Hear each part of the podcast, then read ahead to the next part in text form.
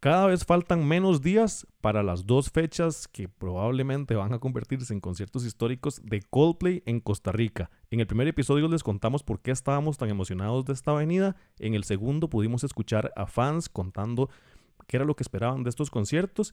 Y en el tercero hablamos sobre las teloneras. Carlos, ¿de qué vamos a hablar en este cuarto episodio? Este cuarto episodio está dedicado a lo que más les gusta a los fans de Coldplay las canciones de Coldplay y muchos de los datos curiosos eh, que se han ido acumulando durante años de carrera de esta banda inglesa. Les damos la bienvenida al cuarto episodio de Pásame el Setlist presentado por Backromatic.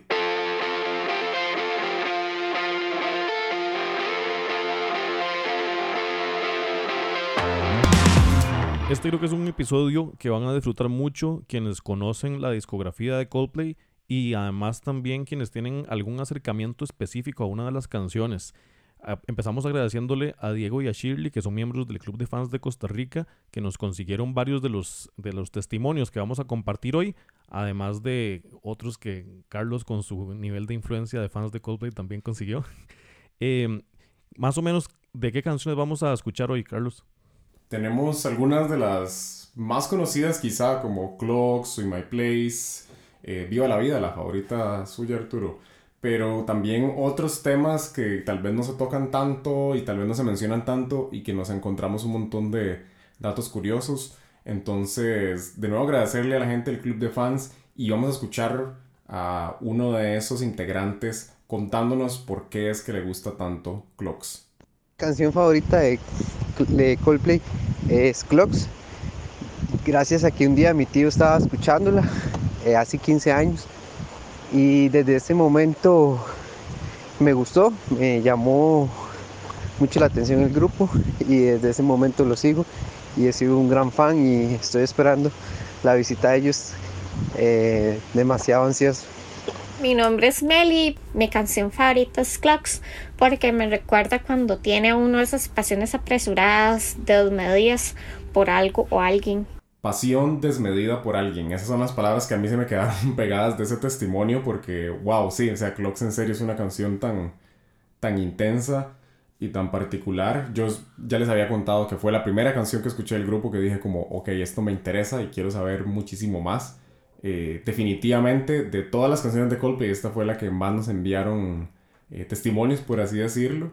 Y hay algo muy, muy curioso, es que asociamos esa canción con el famoso disco A Rush of Blood to the Head, pero la canción casi no llega a ser parte del disco. Y es porque la canción se compuso así, pero a semanas de terminar el disco y ellos dijeron como, no, no, va para el próximo, no importa. Y un amigo de Chris Martin le dijo como, no, metas en la vara, incluyela, no la deje por fuera, vamos. Entonces la banda corrió y la hicieron lo más sencilla posible y de pronto se volvió una de las favoritas del público definitivamente y uno de esos clásicos. Incluso se ganó el Grammy de Record of the Year, o sea, grabación del año, ganándole incluso a Hey Ya de Outcast y Crazy in Love de Beyoncé. O sea, puros clásicos. Que esa pieza de Outcast especialmente es una gran canción, ¿verdad? Que todavía al día de hoy sigue pegando mucho. Total. Pero al mismo tiempo, Clocks, por supuesto, que tiene muchísimos méritos. Y me llama mucho la atención esas historias porque, bueno, son varios los éxitos de diferentes artistas que uno escucha, como esa fue la última canción que de repente salió en el último día de grabación salió en 15 minutos y terminó convirtiéndose en un, en un himno. Eh, creo que uno no puede decir como qué tal si esa canción nunca se hubiera grabado porque lo importante es que sí se grabó. Sí. Y, definitivamente es una canción que siempre van a tener que tocar en vivo, ¿verdad? Que, no, no, no va a faltar y no se va a sentir como un concierto Coldplay si la gente no escucha esa intro de piano, ¿verdad? Y no, no se van en ese ride. Que esperamos escucharlo, por cierto, muy pronto. Eh, eh, Chris Martin, por favor, metas en la vara, cuidado no la tocan, ¿verdad? No nos deje mal aquí. Eso es. Esta es una canción que pertenece al disco A Rush of Blood to the Head, que es un disco del 2002. Y precisamente en ese álbum también está una canción de la cual vamos a escuchar un testimonio ahora, que es In My Place. Hola, hola, mi nombre es Alanis Marín y bueno, mi álbum favorito de Coldplay es A Rush of Blood to the Head.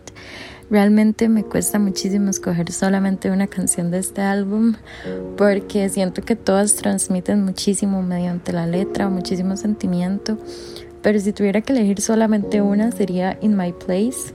Eh, porque me he sentido muy identificada con esta canción en ciertos momentos de mi vida donde siento que he perdido el rumbo por completo y la verdad me encantaría escucharla en el concierto.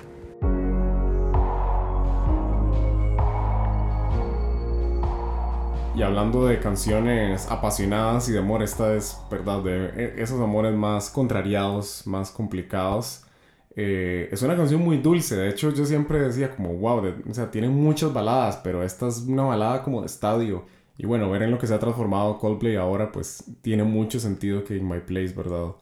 Haya, haya guiado mucho el camino de la banda.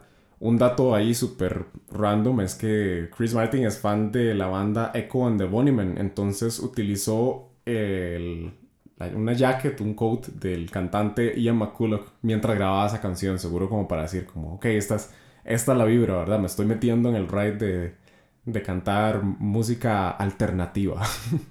o sea, usó una camisa que, que era de McCulloch. Una jacket, sí, de este mae. Durante mientras estaba con los audífonos frente al micrófono grabando toda la vara, es, el, el Ma explicó que había utilizado todo eso como para meterse en, un mood muy, muy particular. Me pareció divertido. Como cuando la gente va a mejenguear y se pone la camisa de Ryan Reese. o, la, o la de Keylor, no sé, o sea. Bueno, claro. O se compran las, los zapatos de, de Cristiano, pero para jugar Foot 5, no sé, digo yo como... Es válido, es válido. A fin de cuentas eso ayuda a que se la crea más en este caso frente al micrófono. Claro. Estamos pensando que esto se grabó hace 20 o incluso 21 años, ¿verdad? Entonces, Chris Martin definitivamente no tenía la confianza frente a un micrófono y frente a una audiencia que puede tener ahora, ¿verdad? Creo que si la, si la matemática no me falla, creo que en ese momento Chris Martin tenía unos 26 años. Pucha, sí. No era un carajillo, pero estaba, estaba haciendo sus primeras armas en la industria musical y de, imagínese lo que es tener que ir a grabar un, un disco así y que le digan, bueno, ya está todo listo, ya está todo grabado, le toca a usted ahora. Entonces el maestro se puso un suétercito para sentirse mejor. Bien puesto. ¿Con cuál canción vamos ahora? ¿Qué, qué, qué, otro comentario nos mandaron? La canción que sigue es Green Eyes, otro de esos temas así que a la gente le fascinan y vamos a escuchar qué es lo que nos tiene que decir un fan de Coldplay sobre esto. Una de mis canciones favoritas de Coldplay es Green Eyes porque en esta canción Chris Martin eh, expresa a la persona que quiere, cuánto la quiere y le dice como estoy aquí para hablarte, para decirte que yo no entiendo cómo alguien fue capaz de rechazarte, si alguien te rechazó está fuera de sus cinco sentidos, eh, tus ojos verdes se iluminan con el sol. Es una canción muy muy romántica y se la pueden dedicar a cualquier persona que ustedes quieran y aún más si esta persona tiene los ojos verdes. Así que vayan a escucharla me sorprendió un poco que esta canción estuviera incluida dentro de las que nos mandaran como, como cuáles eran sus piezas favoritas. De repente no es los primeros hits que uno pondría en la lista al hablar de Coldplay. Pertenece también al mismo disco del que ya tiramos dos, dos, dos testimonios eh, de este disco eh, del 2002. Pero bueno, en este caso es una canción también relevante eh, para Chris Martin. Pues esta es una pieza que se la dedicó a Crush y ese crush no era la misma persona con la que se iba a casar. Esto hizo que en el momento en el que se casó con la actriz Gwyneth Paltrow dejara de interpretar esta pieza porque decía que no se sentía tan bien haciéndolo. Sin embargo, cuando ya se divorció de ella en el 2015, de vez en cuando la volvió a empezar, la, volvió a incluir los setlists de Coldplay. O sea, muy, muy respetuoso, la verdad. Qué curioso, sí, demasiado cauteloso, digamos, en su forma, porque decía como, wow, es que escribí esta canción demasiado enamorado de otra persona que no es mi esposa, no es la mamá de mis hijos, ¿verdad? Me parece un, gesto muy interesante, como que siento que uno asume siempre que los rockstars continúan con su vida y no, no piensan en la familia que tienen de vuelta en la casa y es un gesto muy interesante. Pero sí me encontré en YouTube, de hecho ahora que lo mencionas unos videos de él ahí en el 2017, tocando en medio acústico esas partes. Y es curioso porque es una canción muy querida, pero no es un hit, no fue un hit de radio, ¿verdad? No fue así como como no tuvo la promoción de Scientist o ninguna de esas, aún así es de las favoritas de Luke. Y ahora vamos a escuchar sobre otra canción que tiene una historia muy particular que yo personalmente no, no sabía, pero tenemos un testimonio aquí muy interesante que nos van a explicar de qué se trata esta canción, Viva la Vida. Según la banda Viva la Vida, la historia de un rey que perdió su reino. Esta es la canción que escuché cuando estaba en la cima de la felicidad y luego todo se me cayó. Y aún con esa letra tan triste es una de las canciones más movidas y alegres de la banda, porque eso es lo que hace Coldplay siempre para mí, recordarme que hasta los momentos tristes hay que celebrarlos porque son parte de la vida. Yo también soy de los que llevo 20 años escuchándolos y esta música ha sido la banda sonora de cada momento importante de toda mi historia. Hola, mucho gusto. Mi nombre es Brandon Berrocal Alpizar. Mi canción favorita de Coldplay es Viva la Vida, porque para mí, en lo personal, Viva la Vida significa muchísimo. Significa cómo uno puede tener momentos muy difíciles en la vida, a como puede tener también momentos muy, muy lindos. Así que para mí esa canción es muy especial. Es muy muy emotiva porque el nombre y la canción en sí me transmite mucha mucha mucha alegría y muchas ganas de vivir la vida a pesar de los momentos difíciles que vivimos y también los momentos muy muy lindos que se pueden vivir. Viva la vida no es solo el nombre de uno de los discos más famosos de Coldplay, sino que también viene de una pintura de Frida Kahlo. Y esa historia que contaba este muchacho fan de aquí de Costa Rica, la contó también el bajista Guy Berryman, que es definitivamente sobre un rey que, la, que perdió absolutamente todo. Chris Martin, por su parte, ha dicho que a él le gustaba mucho el, el tema de Viva la Vida, porque Frida Kahlo, con todo lo que había pasado y sufrido físicamente, digamos, en su vida, ella aún así tenía una visión muy optimista de el mundo y lo que podía ofrecerle. Entonces a él le cuadró mucho ese, ese approach a la vida y quiso plasmarlo, digamos, en esto y terminó siendo el nombre del álbum y todo. Eso es muy interesante, sin embargo, además, digamos, me llama la atención que el arte está muy, muy presente dentro de este disco. Eh, y si no me equivoco, bueno, el, arte de la, de la, portada no es, para, nada más para, para, aclarar, no es de Frida Kahlo, el, el, arte de ese disco, sino que es, eh, me perdonan el francés, Eugene Delacroix, eh, que es una pintura de 1830. Pero bueno, es interesante también recordar esa, esa influencia que tienen otros tipos de arte dentro de la música y, y, la historia de esta canción, la portada del álbum Viva la Vida es un testimonio de eso. Y bueno, antes de seguir hablando del concierto de Coldplay en Costa Rica, queríamos recordarles que si ustedes son fan de los conciertos, con las tarjetas de Bacromatic pueden aprovechar un montón de beneficios, entre los que está, por supuesto, tener acceso a entradas de conciertos de primero o bien pueden acumular millas para viajar fuera del país e ir a ver a todos sus artistas favoritos. Pueden solicitar estas tarjetas desde la comodidad de su casa o trabajo, nada más visitando www.bacredomatic.com y así pueden obtener su tarjeta en línea.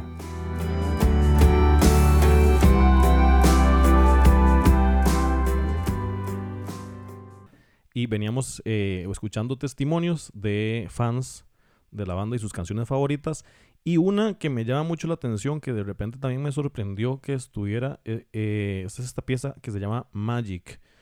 Esta a mí me, mm, la pieza me gusta bastante. Es otra de las canciones que no necesariamente es como uno de los hits principales de la agrupación. Pero bueno, evidentemente hay a quienes les ha gustado mucho y vamos a escuchar por qué. Magic creo que se lleva como el primer lugar ya que con esa canción eh, los conocí a ellos. Eh, vi el video en un programa, salió eh, por ahí del año 2015 recuerdo. Y fue como de, y aquí con ustedes el video, no video de Coldplay Magic. Y fue de, oh, wow, me encantó.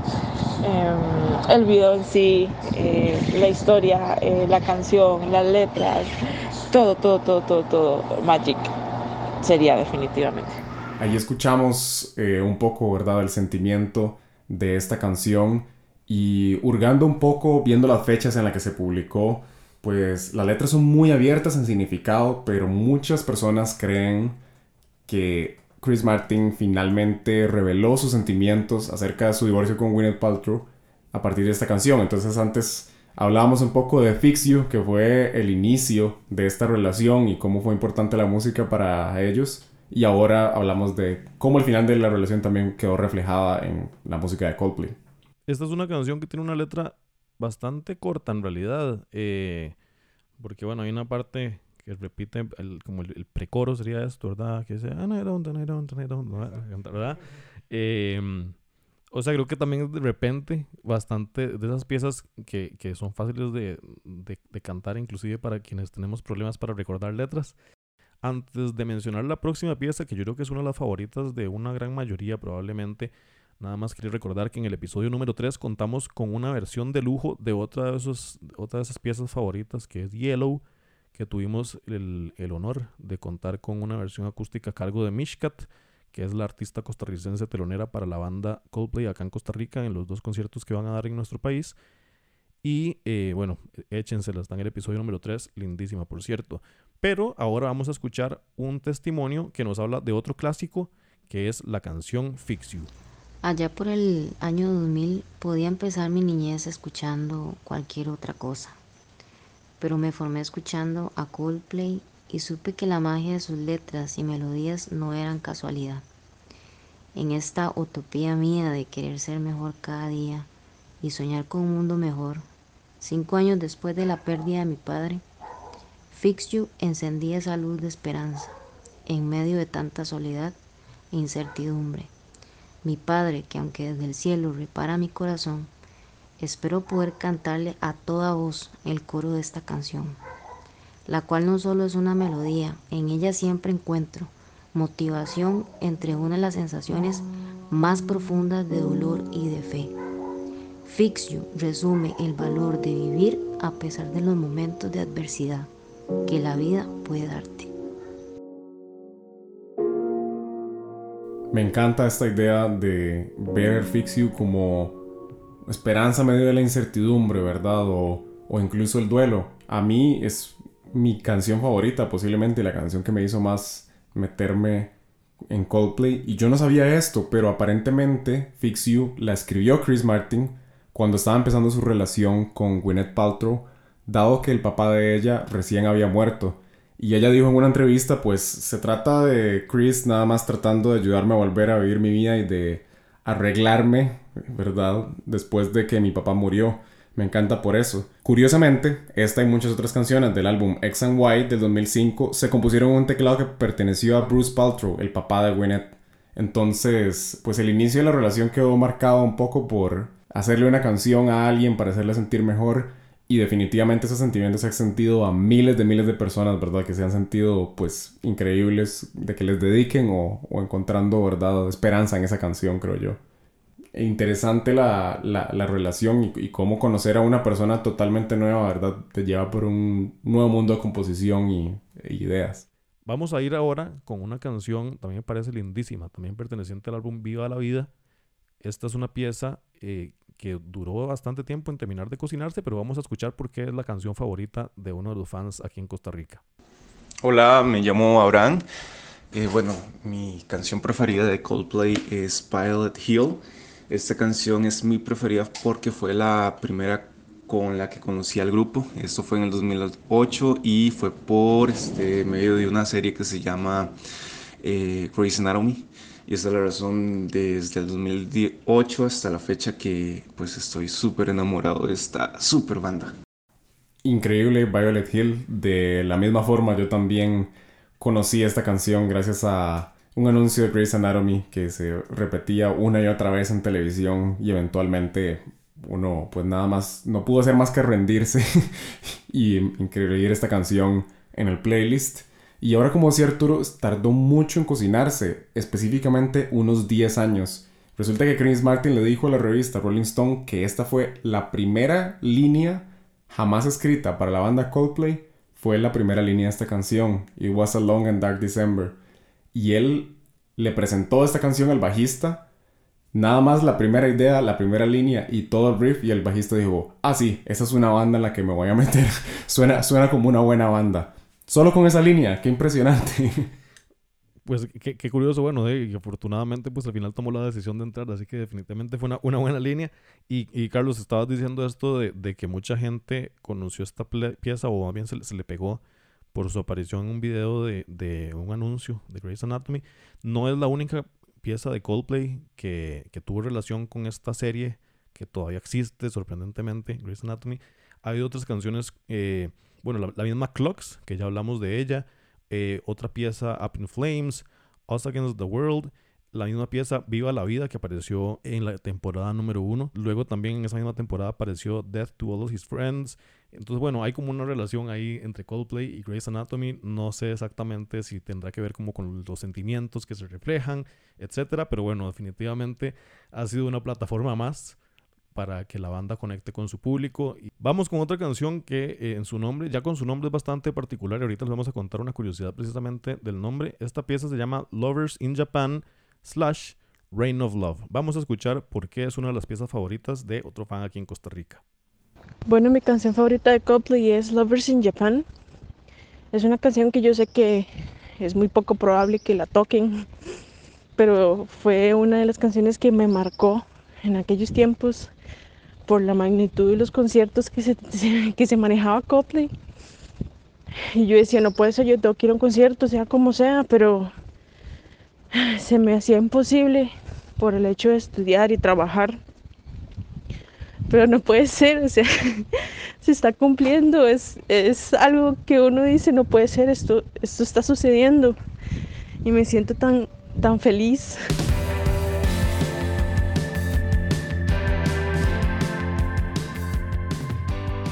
No hemos mencionado hasta ahora al baterista de Coldplay en ningún episodio, yo creo. Pero bueno, el baterista de Coldplay se llama Will Champion y él dijo sobre esta canción, Lovers in Japan, Reign of Love, que es un, un 2 por 1 de alguna forma, ¿verdad? No querían tener una pieza más en el CD y mantenerlo en 10 y por eso fue que juntaron estas dos.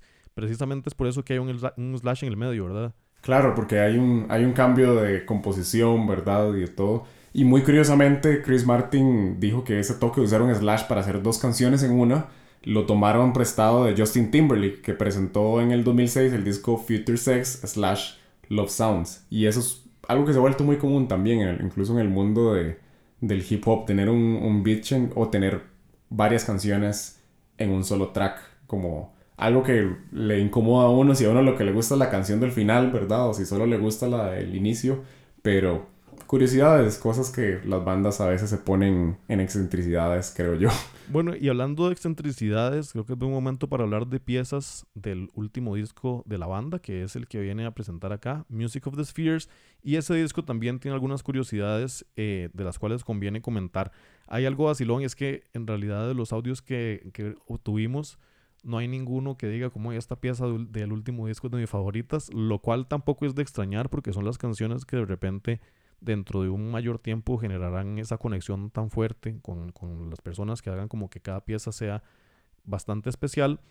Pero no queríamos dejar de lado el hecho de que Music of the Spheres es el protagonista de esta gira, que lleva ese mismo nombre, y es por eso que vamos a meter aquí un par de datos. De repente esto sea como como lo estamos metiendo ahí con chanfle, porque y es algo de lo que podemos hablar también ahorita, de por qué hay alguna gente a la que no le gustan mucho estos discos. Pero bueno, estas piezas tienen algo muy especial. La primera, que se llama Coloratura, y es la pieza más extensa que la banda ha sacado. Dura 10 minutos y 18 segundos, no hay ninguna otra que se le acerque en cuanto a la duración. Y ya, digamos, el hecho de que sea tan larga ya tiene una, particularidad de alguna forma. Completamente, o sea, se aleja de poder decirle pop, se aleja de decirle de todo. No es que no haya canciones pop de 10 minutos, pero si te sentas a escuchar esta, definitivamente no tenían en mente hacer algo tan pop, quizá era algo más ambient, quizá algo más como las bandas de rock progresivo viejas, ¿verdad? Tiene más ese sentido para mí. Que no dudo que cuando alguien escuche esto de repente diga, ¿cómo no puede ser que estén diciendo que Coldplay sacó una pieza de rock progresivo? Pero la, la, verdad es que con esa estructura y con esa duración, inclusive ha habido gente que dice como esta canción está como casi que inspirada en, en la propuesta en algún momento de Pink Floyd tiene como una reminiscencia, y creo que es parte también de la, de la, idea del nombre, eh, como hacer un, un, paseo por el cosmos. Y más interesante aún, no es solo que hicieron una canción de 10 minutos y dijeron, bueno, ahí queda para los fans que escuchen el disco y los que no, pues se la perdieron, sino que en sus últimas presentaciones han estado cerrando sus conciertos con esa, digamos, épica de 10 minutos, lo cual es algo muy diferente o dista mucho de de la energía, ¿verdad? Que ha transmitido Coldplay en los últimos años, cerrando, no sé, como a Sky Full Stars, la, la colaboración con Avicii. Entonces, vamos a ver si en Costa Rica aplican eso también y, y nos sorprenden con, con su nuevo tema de 10 minutos. Eh, ahora dice la palabra excentricidades y es literalmente lo que a mí se me viene a la mente con viendo el tracklist de Music of the Spheres porque tienen un poco de emojis que uno no se imagina eh, cómo llegaron a esa conclusión, pero efectivamente, si revisas la lista en Spotify, en Apple Music, donde sea, hay un poco de emojis como título de canción. Chris Martin, según él, eh, y no lo podemos nosotros eh, negar, es el primer disco que tiene emojis como título de la canción y eso no les fue tan fácil porque por ejemplo en un principio cuando alguien ponía el disco en Apple Music no les salía el emoji que ellos querían sino como una representación icónica que no necesariamente estaba apegado al nombre como tal entonces fue como un reto para ellos mismos como vamos a venir a de nuevo, con una excentricidad, venimos como a, marcar la pauta. Y esta canción, el nombre que tiene es un emoji, pero bueno, el, toque no le salió tan bien en un principio. Sin embargo, esto no ha hecho que sean canciones que sean menos reproducidas. Y hasta aquí llegamos con la, con la lista de, de piezas cuyas curiosidades queríamos compartir. Sin embargo, hace un rato comentamos también eh, del hecho de que la banda es, polariza de alguna manera y ahora vamos a comentar un poco de eso. Sin embargo, antes de pasar a esa parte, deberíamos contarles de Cash. Cash es una forma de transferir dinero de forma inmediata y tiene grandes beneficios. Eh, por ejemplo, uno de ellos es el hecho de que se pueden pasar 100 mil colones en un solo día sin importar a qué banco es que se está transfiriendo. Si ustedes son de los que necesitan pasarse dinero entre sus propias cuentas porque utilizan diferentes bancos para hacer diferentes trámites, Cash definitivamente les puede servir. O si le quieren pasar plata a un amigo, pueden hacerlo también muy fácilmente nada más utilizando el hashtag como una especie de nombre de usuario sin necesitar número de cédula ni ningún dato adicional. Entonces ahí se los dejamos. Prueben Cash y disfruten.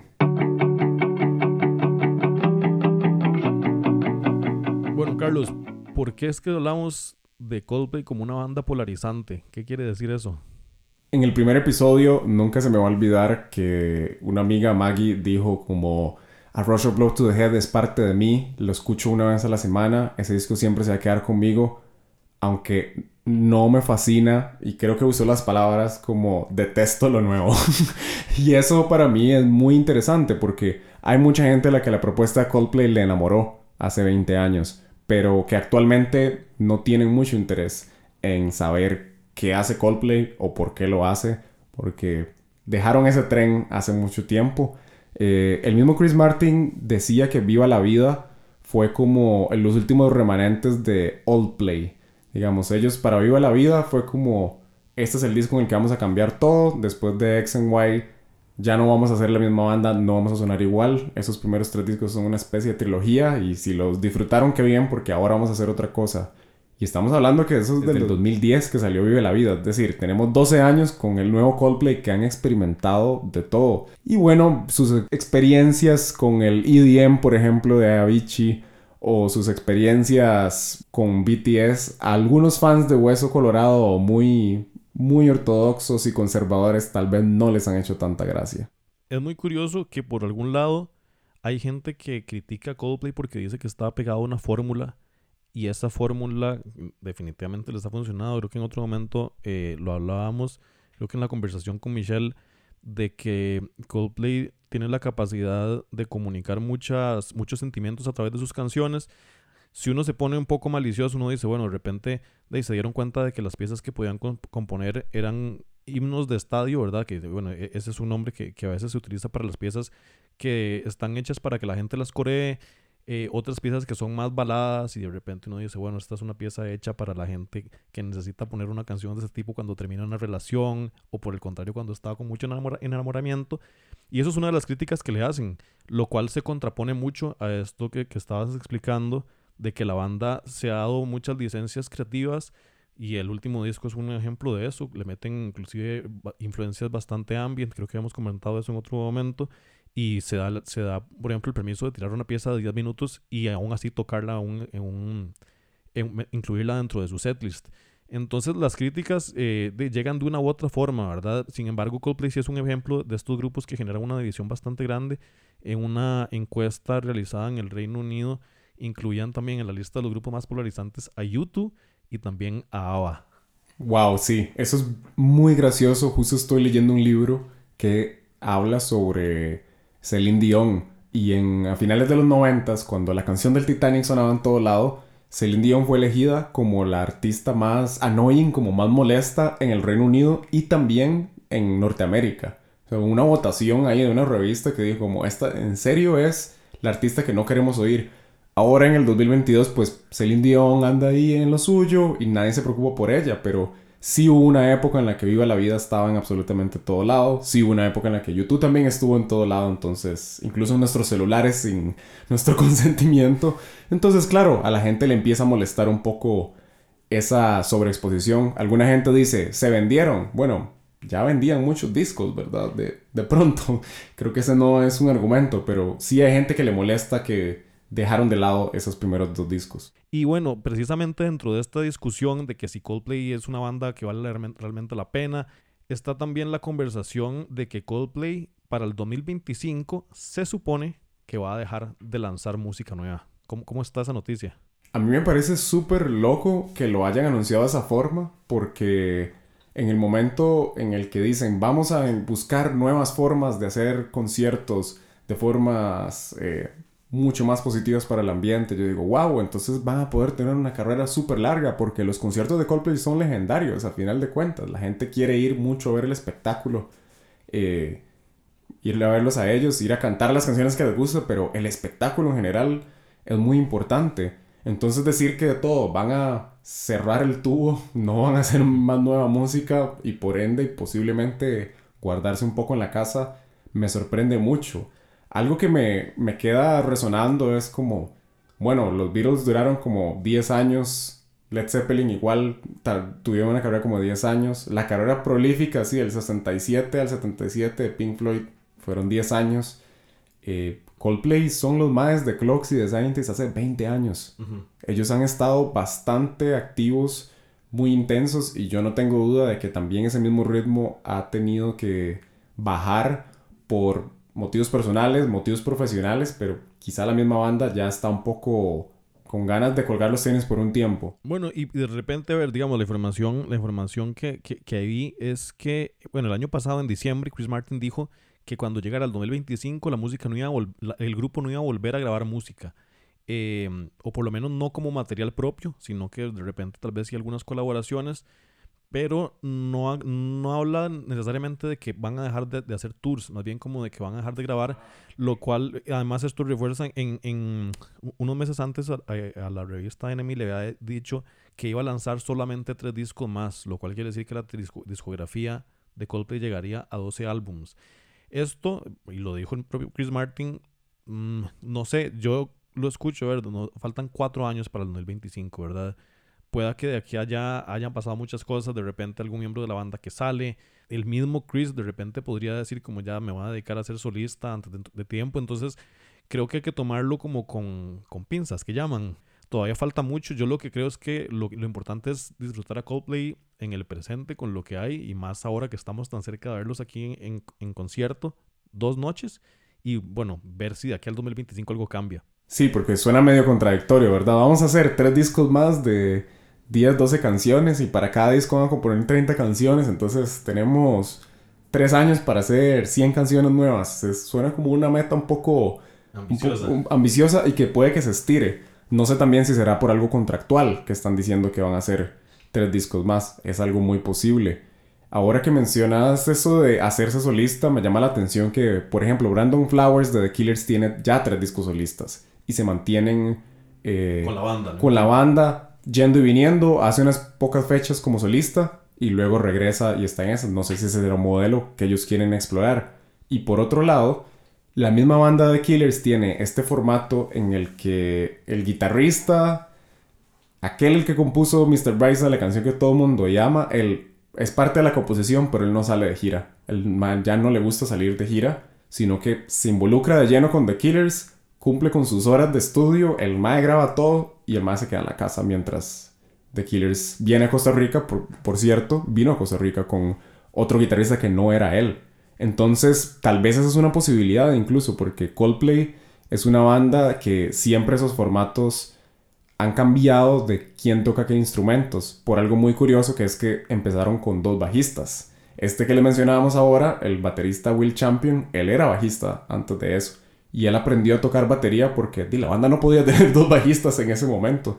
Entonces por eso también en Viva la Vida, en ese formato, se le ve más yendo un paso hacia adelante, teniendo un tambor en la mano y dedicándose en ese tour a otra persona que toque la batería. Entonces yo no sé si Coldplay también irá a ser así como un King Crimson de estar metiendo y sacando integrantes. para interpretar las mismas canciones o ciertas canciones con diferentes formatos. Lo cierto es que cuando lo veamos este viernes y sábado acá en Costa Rica, lo veremos con su alineación titular y su única alineación, que ese es uno de los grandes méritos de la banda que se ha mantenido. Y bueno, de ahí precisamente con esa emoción es que nos vamos para cerrar ya este episodio número 4. Todavía nos queda por ahí más para compartir con ustedes antes de que lleguen estos conciertos. Eh, una vez más, mi nombre es Arturo Pardo. Mi nombre es Carlos Soto y muchas gracias por escuchar una vez más un nuevo episodio de Pásame el Setlist presentado por Bacredomatic.